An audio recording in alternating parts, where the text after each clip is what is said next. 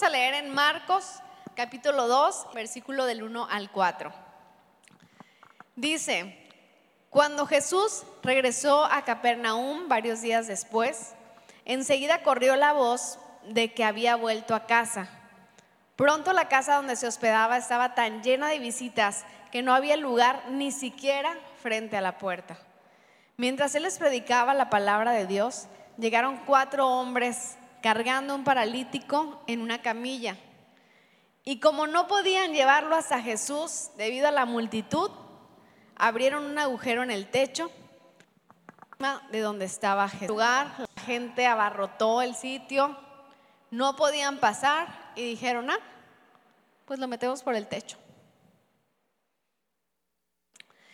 Y pensando en, este versículo y lo que ahí sucedió, me, llegó a recordar y a conectar con algo que pasó esta semana. Como muchos de ustedes saben, entre otras cosas me dedico a dar noticias. Y el viernes precisamente di una noticia de algo que pasó en, en Sinaloa y se las voy a compartir con ustedes. Es la siguiente. Elementos de la policía de Culiacán impiden que un hombre se arroje a un puente. Portando un machete, un hombre intentaba arrojarse del puente a desnivel que está ubicado en Costerita y Calzada Heroica. De inmediato, policías preventivos cercanos a la zona se dirigieron a la ubicación y ahí, ahí encontraron en el borde a un hombre. Minutos más tarde llegaron los servicios de emergencia, bomberos y protección civil. El hombre decía que se iba a aventar porque la gente no se apiadaba de los que están sufriendo, que se estaba quemando los pies y nadie hacía nada por él. Él gritaba que había acudido a diferentes negocios a pedir comida, agua y calzado y nadie lo apoyó. Y por eso se arrojaría. Y decía, ya nada tenía sentido. El agente preventivo le dijo que si era por zapatos se los daba, a lo que le respondió que quería unas botas como las del policía. El elemento dijo que se las daba si se bajaba, así que de inmediato pues empezó a bajar. Finalmente, después de ofrecerle agua, el policía abordó la ambulancia para que el señor se sintiera seguro y pues lo acompañaron al lugar donde lo dirigieron en ese momento. Hubo medios que titularon esta nota como Sus botas por una vida. Y parece chiste, pero esa anécdota es realidad y una que, nos pone a pensar. A mí en lo, en lo particular, eh, sí dije, bueno, es algo que sucedió en, en Culiacán, no sucedió aquí, pero llama la atención la forma y lo que él estaba pidiendo y la razón por la cual esta persona había decidido quitarse la vida. Estaba así de tirarse del puente, porque la gente no se apiadaba de él. ¿Y por qué? ¿Por qué conecté esto? Si nos recordamos el versículo, vemos que había mucha gente ahí. Y hoy, en lo particular, si nosotros, si ustedes o yo estuviéramos en esa situación, creo que podríamos comportarnos de muchas maneras. Una persona de nosotros a lo mejor podría haber llegado con el paralítico y decir, híjole, no, hay mucha gente, Vamos a hacer fila aquí a ver, a ver cuándo nos toca llegar a Jesús. Otro podría haber dicho, ni modo, paralítico, espérate a la otra, mañana volvemos a ver, a ver si ya lo encontramos. Otro podría haber dicho, no hombre, ese Jesús siempre está ocupado para nosotros, ¿para qué nos vamos a acercar? Otro hubiera dicho, los privilegiados, los fifís son los que están ahí con Jesús, pero nosotros nosotros, el pueblo, no podemos llegar hasta allá. Tal vez muchos pretextos podríamos haber puesto. Yo no sé si tú o yo habríamos sido esas personas que dicen, vamos a entrar por el techo. Vamos a hacer un hueco en el techo para poder meter a esa persona. Pero estos jóvenes fueron más allá. Ellos tomaron el dolor del paralítico como propio. Porque a veces cuando es algo que nos está pasando a nosotros, ¿verdad que pues hacemos todo. O sea, es como, no, pues si nos duele mucho la garganta y el doctor está ahí, pues tenemos que llegar y aunque haya fila me voy a esperar o voy a buscar a otro, voy a llegar. Pero cuando es alguien más se nos hace fácil decir, no, no se puede, vaya la otra. No tomamos el dolor como si fuera nuestro. No sé si las ventanas en ese lugar, lugar también estaban tapadas. Pero para haber decidido ir y abrir el techo, pues la verdad que hubieras, habría sido algo muy difícil, más fácil. Y, no sé si ya como tutorial para abrir un techo, para subirnos a una casa y poder pasar un paralítico. Y ahí lo hubiéramos encontrado en este tiempo, en aquel tiempo no creo. A lo mejor alguno de ellos se dedicaba a algo que tuviera que ver con eso, un trabajo rudo, entonces lo podían, seguramente eran fuertes. Pero esos cuatro hombres lo lograron. Y hoy en día nos causa y nos cuesta tanto a nosotros el tomar el dolor ajeno como propio. Y sí decimos y ayudamos, y sí somos una generación en general que decimos solidarizarnos con el de enseguida, que si alguien comparte esta publicación para que donen a esta pequeña que lo necesita. Y claro que vamos a lograr algo compartiendo, que más personas se den cuenta y apoyen, pero a veces solo compartimos y no somos los que damos, ¿no? Nos quedamos con el solo compartir y con el solo like. Y esas son cosas fáciles, que no nos cuesta nada, dar un like, compartir. Pero cuando son cuestiones mayores, cuando se trata de ir a lo mejor y ponerse en la esquina a botear, yo sé que no todos lo haríamos o no todos lo hacemos cuando se trata de cuidar a un enfermo toda la noche, muchos de nosotros no lo hacemos. Cuando se trata de madrugar para hacer algo en la iglesia, muchos nos cuesta decir, ay, pero es que es domingo. Y ay, es que ¿por qué tan temprano? Lavar baños para muchos es nuestra muerte. Nos cuesta mucho arriesgar ¿A quién de ustedes no les cuesta trabajo hacer sacrificios? ¿A quién no? Para regalarle el dogal. ¿A quién no le cuesta trabajo? Es que a todos nos cuesta mucho trabajo. Y lo fácil, somos la generación también, como nos han puesto, de microondas, que queremos todo rápido y todo fácil, lo que nos cuesta trabajo, pues lo rechazamos.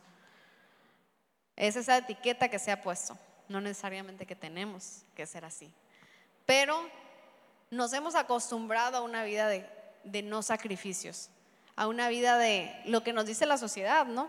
Que es, ámate a ti primero, tú siempre primero, tú, tú y luego tú, y nadie más que tú. Eso es lo que nos están diciendo las redes sociales. Y te levantas el lunes y ves una frase que dice, hoy ocúpate de ti, nadie más, ámate a ti y que lo demás, que el mundo ruede, tú sé feliz. Y lo compartimos y, ay, qué padre, bien motivados, ¿no? Y sí, o sea, por una parte tiene razón, porque primero hay que ocuparnos de nosotros para poder dar y servir bien, pero no, no se trata de nosotros, no todo se centra en nosotros, sino también se trata de los demás y lo que hacemos y lo que damos y los sacrificios que nosotros podemos hacer por los demás. Si nosotros hubiéramos sabido, a lo mejor los que pasaron por ese crucero donde estaba el Señor que se que se quería arrojar hubieran sabido que él se quería quitar la se iba a quitar la vida más tarde por unas botas que tú no le diste, se las habríamos dado, se las habrían dado, pues sí, ¿no? Les hubieran dado un zapato. Pero pues no se imaginaban y no lo vieron como tal. No vieron en unas botas un milagro de vida. Y a veces también nos pasa eso a nosotros, que no vemos en un esfuerzo extra un milagro de vida. Y lo importante de esa increíble historia que a mí me encanta, porque es muy creativa, porque nos habla a nosotros en esa generación de todas las formas que podemos utilizar para llegar a otra persona, para ayudar a otra persona. Que si la puerta está cerrada, hay ventanas. Y que si las ventanas están cerradas, hay techos. O sea, si esa generación ya no quiere escuchar, ya no quiere ser buena, ¿cómo le vamos a hacer y qué vamos a buscar nosotros para que escuchen, para que perdonen, para que amen? Hay techos que abrir.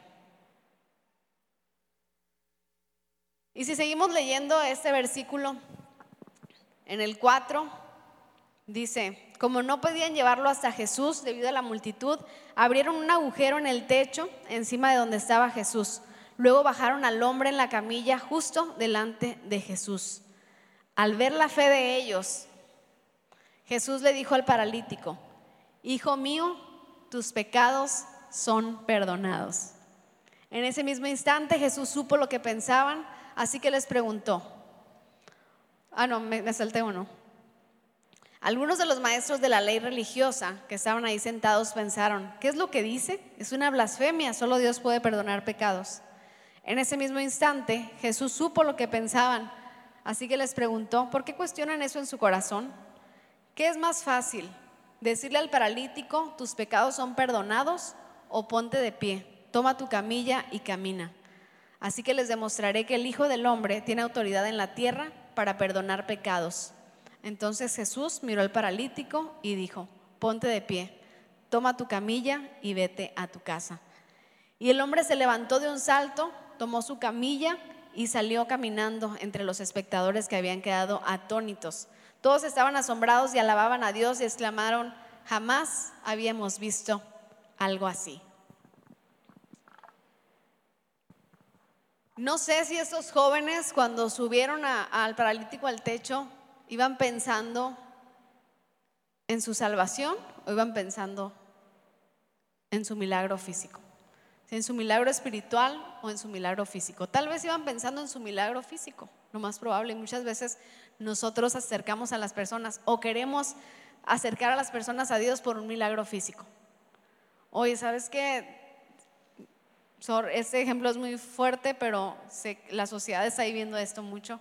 ¿Sabes qué? Me diagnosticaron cáncer oye, te invito a la iglesia, ¿no? Hasta entonces les hacemos, oye, voy a hacer una oración por ti y es claro que es una manera de acercarlos a Jesús. ¿Sabes qué? Tengo COVID y estoy intubado. Y sí es una buena manera de invitarlos a Jesús. Pero Dios primero que nada quiere su corazón y quiere, sus, quiere la salvación de esas personas. Y antes, antes que el físico, Dios hace el milagro. Dios quiere hacer el milagro espiritual. Tal vez estos jóvenes estaban esforzando tanto por verlo a él caminar de nuevo, pero no se imaginaban que su esfuerzo, que su creatividad iba a llevar un milagro más allá que solo caminar otra vez. Ideas creativas provocan milagros. Entonces no, no menospreciemos nuestras ideas, porque una idea creativa pueda provocar un milagro espiritual y puede provocar un milagro físico, ¿por qué no? A veces creemos que servir aquí en la iglesia, ya sea llegar temprano, acomodar sillas, lavar los baños, dar la bienvenida o todo lo que puedas hacer en tu casa, por tu familia, por tus abuelos, a veces creemos que solamente es ayudar al otro y es hacer buenas obras. Y me encanta aquí porque eso sucedió, Jesús no le dice por tu fe, sino dice que por su fe. Entonces fue una, una fe en equipo, fue una fe colectiva. Y en la Biblia se habla muchas veces de la fe y de lo que puede lograr nuestra fe.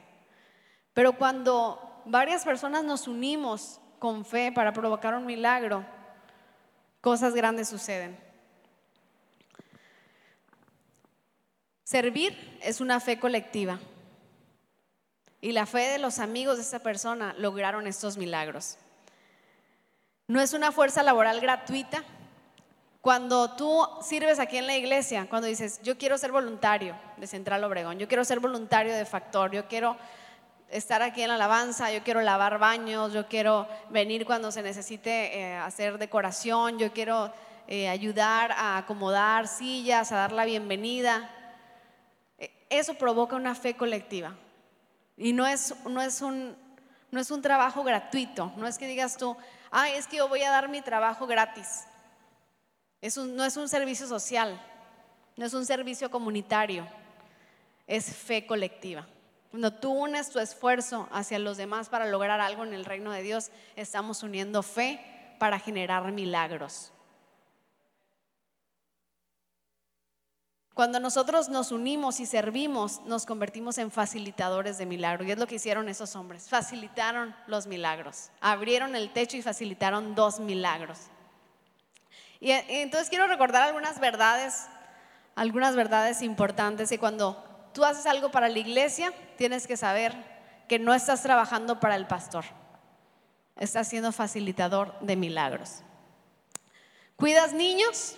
Si tú cuidas niños o niñas, no solamente es lo que haces, sino que estás ayudando a una mamá y a, papá, a un papá que está aquí a conectarse con Dios. No es solamente lo que ves o el esfuerzo que te cuesta, es algo más, hay un milagro más allá. ¿Barres? ¿Acomodas sillas? No, haces que quienes llegan aquí a la iglesia encuentren una atmósfera ideal, adecuada para acercarse a Dios, para que tengan un encuentro con Dios. ¿Das la bienvenida? No. Tal vez le recuerdas a ese abuelo, el nieto que no se ha comunicado con él por años. Tal vez le recuerdas a una mamá que aún hay esperanza. Tal vez le recuerdas a un papá que hay esperanza. Le haces el día a un papá frustrado, a una familia, a un niño que no tuvo una buena mañana, a un niño que ha tenido una mala vida. Cuando hacemos algo por los demás y por Dios estamos facilitando milagros. Y yo veo, yo veo que hay muchos jóvenes que están dispuestos a ocupar este lugar. Pero también hay muchos lugares vacantes todavía para ser facilitador de milagros. Y yo veo aquí en Central Obregón y en Factor 1 un grupo de jóvenes que deciden ser facilitadores de milagros, que deciden no solo venir a la iglesia, sino empezar a ser esa iglesia que soñamos. Que dejan de poner pretextos de que, ay, es que no me gusta, ¿cómo lo hacen? No, me aburro, es que están bien anticuados, pero hay un techo que abrir. Y si a ti no te gusta, pues algo hay que hacer para poder traer a más y que puedan llegar a la presencia de Dios. ¿Qué es lo que está impidiendo a otros llegar a Jesús? ¿Y qué es lo que podemos hacer nosotros para acercarlos? En vez de alejarlos, acercarlos, abrir puertas, abrir caminos. Tienes que perdonar, pues a lo mejor vamos a tener que perdonar. Tienes que levantarte más temprano, a lo mejor vamos a tener que levantarnos más temprano. Hacer más ejercicio, cooperar un poco. Hay muchas cosas que podemos hacer. Jóvenes que ven este lugar como su casa y que deciden ser creativos para ver milagros. Yo no sé ustedes, pero yo sí estoy dispuesta a hacer esos hoyos en el techo. No sé en este momento qué signifique, seguro lo vamos a descubrir, pero sé que servir es lograr juntos milagros. Pero sé que es mucha mayor la bendición de ver un milagro cumplido, de ver vidas transformadas, que el esfuerzo que me puede causar a mí dejar de ver una serie. Que el esfuerzo que me puede causar a mí, a lo mejor dejar de comer en la calle para organizar algo todos juntos.